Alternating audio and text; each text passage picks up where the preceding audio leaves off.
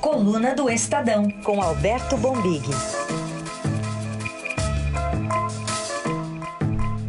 Bombig, bom dia. Bom dia.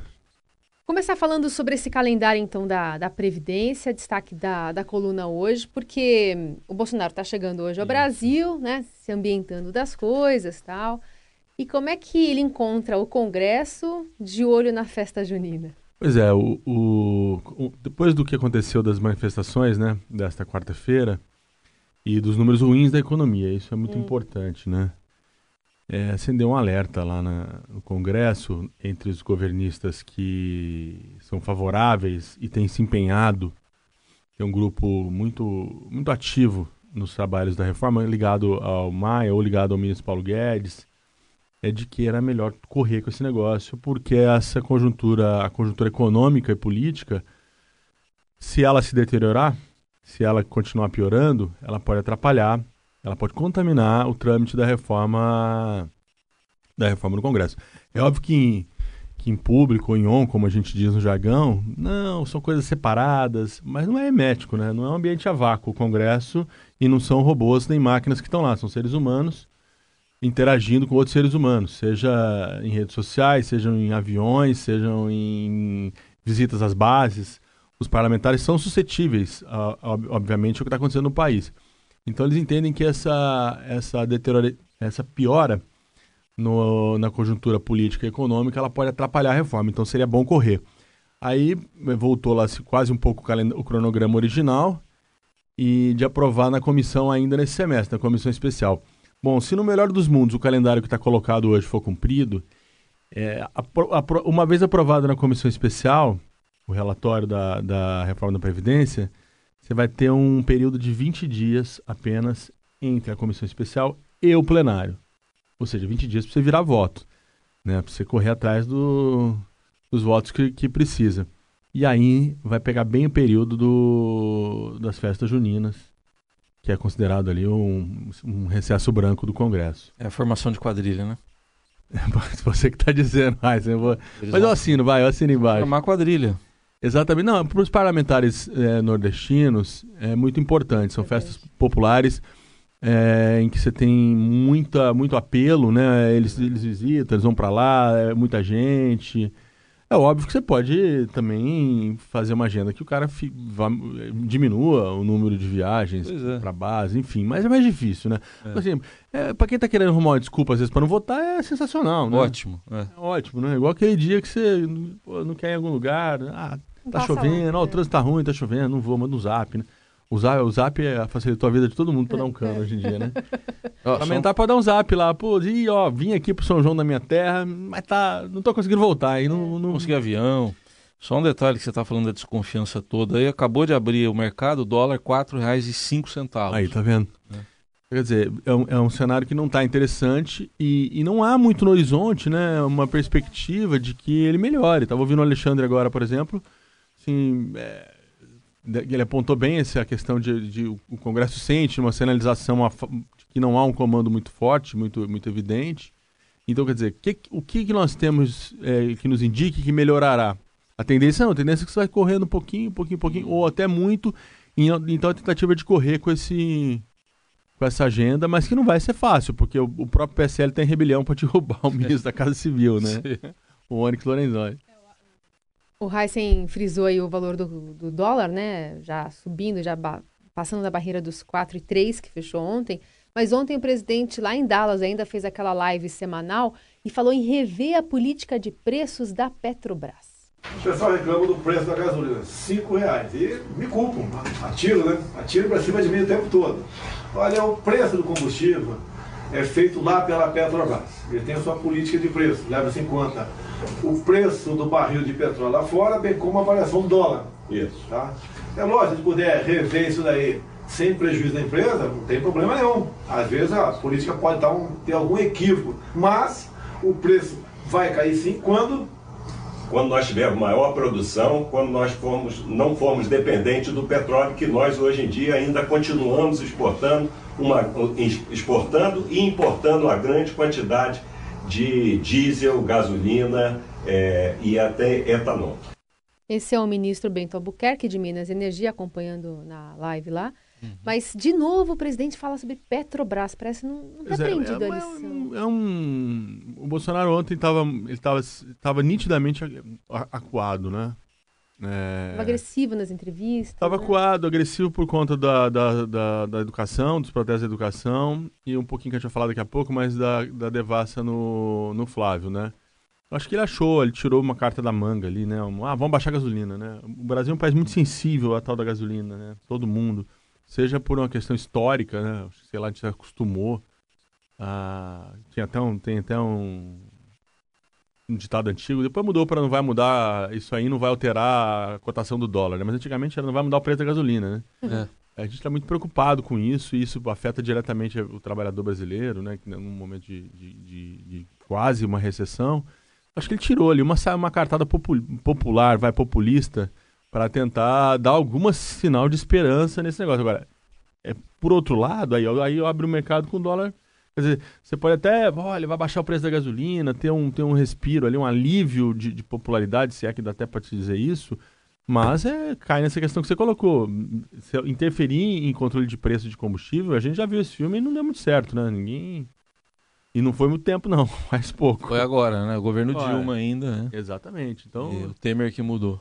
É complicado. Não, não, não, achei que não foi a melhor. Se ele, se ele procurava uma forma de, de, dar alguma tranquilidade, algum alento, acho que a palavra é essa, não foi o melhor, o melhor caminho escolhido, não. Né? Bom, outro, você citou aí a irritação do presidente, em grande parte por causa da investigação que envolve o filho dele, o senador Flávio Bolsonaro. É.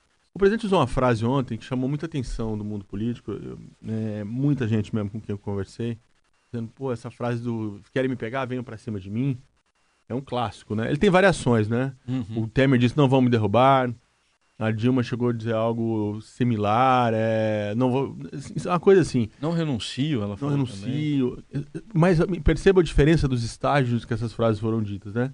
O do Temer foi no caso JBS, onde você teve uma, uma, um áudio do presidente, né? Comigo, desculpa, hoje é aniversário da, da, do, da, divulgação do áudio, dois anos hoje. Verdade. Eu tava, tem que manter isso, viu? Eu estava dentro dessa redação, me lembro como se fosse ontem. Trabalhamos muito. É. Enfim, é, o Temer é, disse isso num momento muito, muito complicado do governo dele, mais complicado. A Dilma disse, ó, nas portas do impeachment, acabou é, perdendo a batalha do impeachment, e o presidente disse isso no momento, no momento de início de governo, né? Isso chamou a atenção de muita gente. Tudo bem, tem uma questão de estilo, o Bolsonaro tem um estilo muito mais franco, vamos dizer assim, e, e de ir para o confronto, mas é, é um pouco revelador do estado de espírito dele, né? Foi a leitura que foi feita, né? Venham para cima de mim, não vão me pegar. Faz o inconsciente falando, ó, eu sei que isso tem como um alvo e, o alvo, e no limite é me tirar daqui do poder não vão conseguir. Né? Ele está dizendo porque tem, tem é, dentro do, do hall de, de servidores ou ex-servidores do Flávio que tiveram sigilo quebrado, tem ex-servidores do Bolsonaro também e do Carlos, né? É, é, uma, é uma devassa muito grande. É, tem a questão da primeira-dama, que recebeu uma transferência, de fato. E tem uma matéria muito boa no Estadão de hoje, dizendo que o Queiroz fez saques 661 mil em 18 meses. É um volume de dinheiro muito, muito alto, alto. Né? É difícil você bater o olho aqui e não achar que é um complicômetro para a vida do presidente, sim. É, que vai no mínimo ser perguntado, se não atingir ele diretamente, é, vai no mínimo ser muito questionado sobre, sobre essa, essas movimentações atípicas que, que o Ministério Público, com a ajuda do, dos órgãos de investigação, tem revelado e começa a caminhar, ou pelo menos indicar uma coisa que é complicada, que é uma quebra de confiança, não vou dizer de todo eleitorado bolsonarista, mas uma grande parcela dos que votaram no Bolsonaro votaram motivados no discurso de combate à corrupção, de combate aos desmandos e de que ele faria tudo diferente do que foi visto no, no Petrolão, no Mensalão e outros escândalos recentes. Então, quando você vê alguém da família dele, no mínimo numa situação complicada como esta, para alguns setores você pode ter uma quebra de confiança. Pô, mas eu, eu acreditei que seria diferente, de que não haveria e não está me parecendo. E aí é um, um, um complicômetro para popularidade, né? É, ontem, nitidamente, na esteira dos protestos e dessa investigação é, que tem o Fabrício Queiroz e o Flávio Bolsonaro como alvos, o presidente estava se sentindo meio pressionado, sem dúvida nenhuma. O que você acaba de, de descrever aqui nessa conversa com Eu as me lembrei a fontes, mesma coisa. é, foi uma mensagem, duas mensagens que a gente ouviu hoje, mas uma especialmente de um ouvinte dizendo que ele é taxista e ele nunca, ele conversa com muita gente durante o dia e ele nunca ouviu tantas pessoas que disseram que votaram em Bolsonaro voltando atrás e se arrependendo do voto. Pois é, é, a gente que viveu ali o, o- o desencanto com, com os governos do PT teve muito isso também, né? O, o PT tinha um combate à corrupção muito forte e quando começou, quando surgiu o mensalão, muita gente, pô, mas mentiram pra isso, mim, né? Vamos ver só um trechinho dessa fala. Bom dia, Heisen. Bom dia, Carolina. Bom dia, Eldorado. Meu nome é Vanderlei. Eu trabalho com táxi. Levo aí uma base de 15, 18, 12, depende do dia, de, de pessoas. E eu tô impressionado com as- o número de, de pessoas, Heisen. É uma informação só que votaram no Bolsonaro, pessoas que eu conheço, que eh, anda comigo, que defenderam o Bolsonaro, que votaram, que tudo, e que agora está decepcionado, arrependido, e essas pessoas falam para mim, nossa, o que, que eu fui fazer?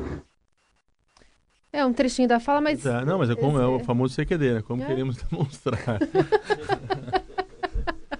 Mas chama muita atenção porque é exatamente a temperatura que a gente sentiu hoje aqui nas mensagens que Mas chegaram. foi, e tava uma coisa meio biro de aeroporto, porque teve a fala também do. Não, não, não, é, tentando refazer o negócio do Moro, né? Não foi bem isso que eu quis dizer, que o Moro tem um acordo para indicar para o STF É. ontem do Bolsonaro, né?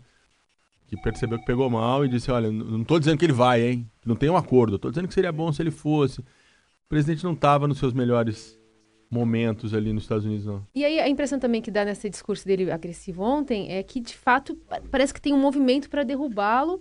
E aí a gente lembra de um tweet do próprio filho dele, o Carlos, essa semana, dizendo eh, o que está por vir pode derrubar o capitão eleito, né? É, tem, uma teoria, tem uma teoria da conspiração aí, É. que parte, inclusive, dos próprios, dos próprios entorno do presidente, né? É, eu acho que ainda está... Ontem a gente teve até uma avaliação, conversando com as duas repórteres, com a, com a Juliana e com a Mariana, da- na coluna, tipo, ah, elas falando aqui em Brasília tem muito forte uma conversa. Eu falei, ah, eu, eu, eu, particularmente não acho que seria a hora de transformar isso numa coisa mais, maior do que isso é, que para mim ainda conversa muito de, bebe, de bebedouro de Hum. cafezinho de congresso, né? Uhum.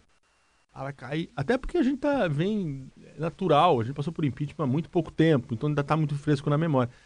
Acho que ainda não é a hora é, é, disso ser levado muito a sério, além de uma teoria da conspiração, porque você teria que ter muitos elementos envolvidos né, nesse cenário.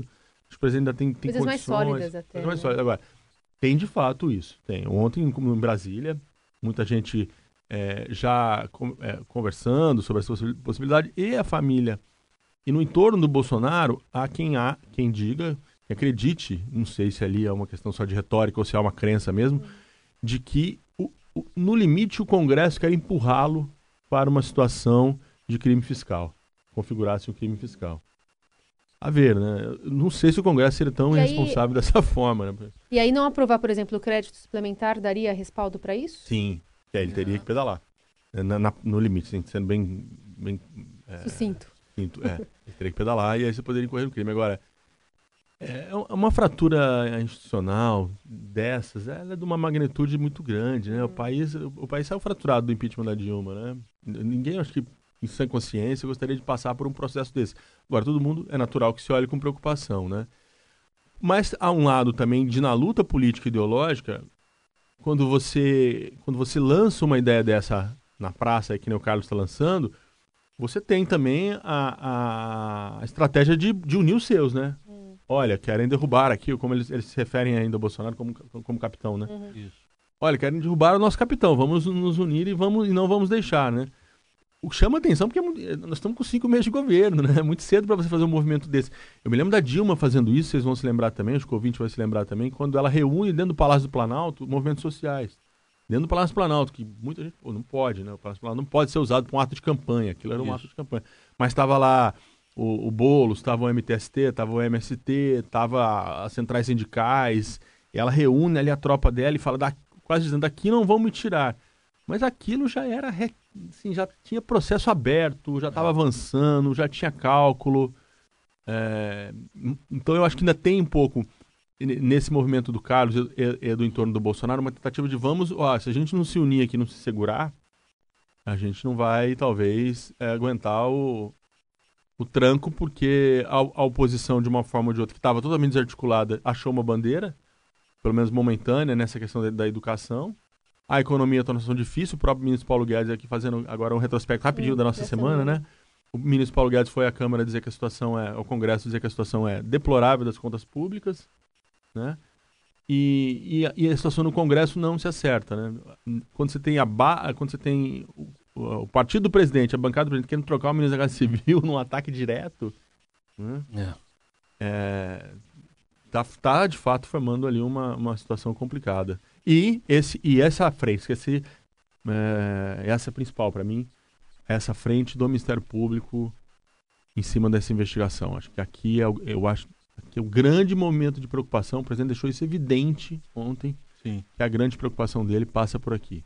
Continuamos aqui com o Jornal Dourado, né, nas férias da Eliane Cantanhede. Você já sabe, o Alberto Bombig, o editor da coluna do Estadão, está aqui conosco para falar sobre agora educação, porque caiu mais um presidente do INEP. Se você não sabe, o INEP, o INEP é quem comanda, né, quem programa, quem formula a prova do Enem, né, um importante, uma das mais é, vultosas aqui do Brasil.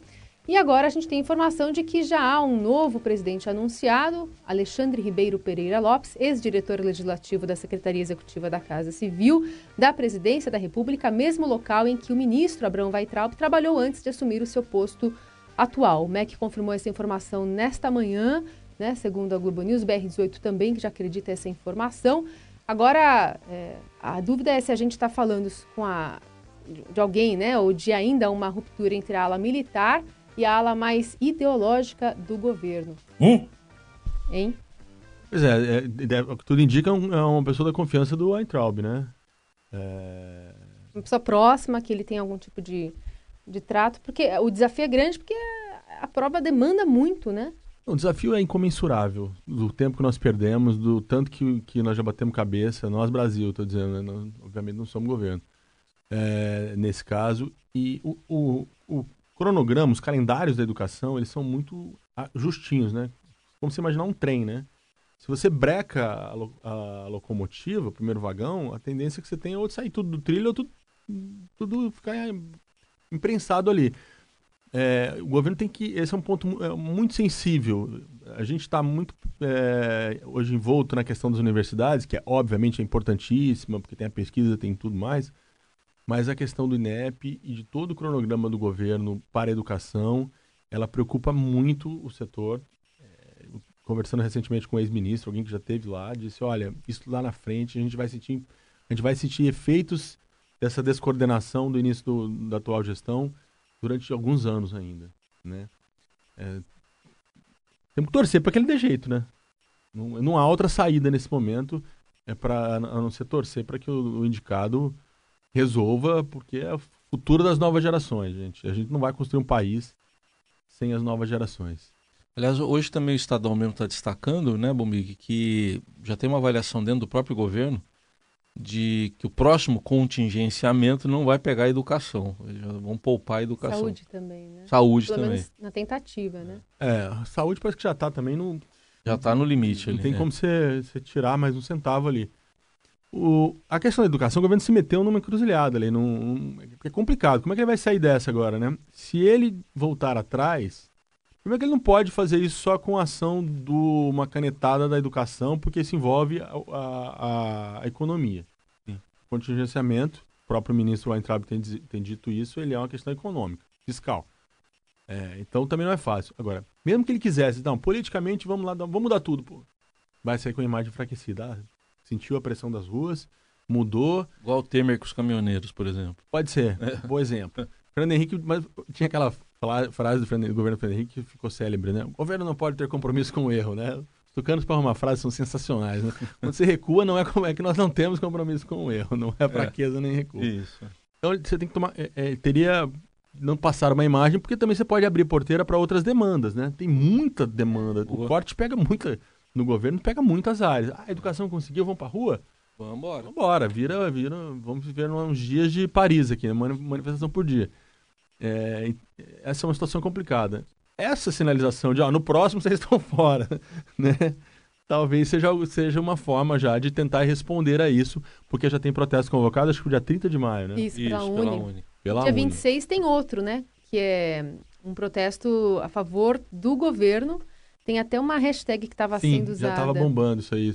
É, Dia 30, é, dia, no dia 30, é, a hashtag dia 30 vai ser maior e dia 26 o ato contra o Centrão, né? Os apoiadores do presidente Oh, que bom, vamos para cima do Congresso. Vão ajudar muito a aprovar a reforma da Previdência, né? Vão encerrar mais os Pois é, é, é, quem a gente, a gente é, lembra da questão do ônibus, né? Quando tentaram resolver já não dava mais, lembra? É. Da passagem. Quando, aí eu me lembro daquela cena tudo lá no Palácio Bandeirantes, Geraldo Alckmin, a Fernanda Haddad. Congelado, não vai ter mais o aumento. Aí já não dava mais. Já, Já já tinha Então tem um Muitas timing pautas nesse negócio que é muito é. importante. Eu acho que, pelo menos nesse ponto aí de, de- de anunciar que no próximo a educação tá fora, o governo já percebeu que ele precisa fazer alguma coisa nesse sentido. Se vai dar certo ou não, acho pouco ainda, mas é uma tentativa. Isso Tudo aí. bem. Bom, o Bombig continua esse papo conosco na segunda-feira. Fim de semana a gente dá uma parada aqui, vamos ver o que vai acontecer. E é isso. Bom fim de semana, Bombig. Obrigada Obrigado. por essa semana, hein? Espero que o São Paulo ganhe. Vi o Morelli falando aqui. Ixi. Então, mas quando Ai. ele fala, você... eu fiquei preocupado aqui. Ele falou Palmeiras 2, Santos 1. Eu já não. A gente tem uma máxima aqui que é o ai, ai, ai. Morelli, Morelli É. secando meu, todo, todos os times, né? Ninguém sai satisfeito. Né? O bom é que o jogo do, do São Paulo é às 11, se eu não estou enganado, no domingo, né? Isso. É. E se perder, a minha, eu não durmo com raiva. Porque o, o duro é aquele jogo das É, sete. quando você dorme com raiva. O Né? das sete não passa tempo de eu... Ainda no dia seguinte você pode trabalhar, encontrar alguém ainda mais animado, né? É. Tudo bem. Valeu, Bombig. Obrigado, gente.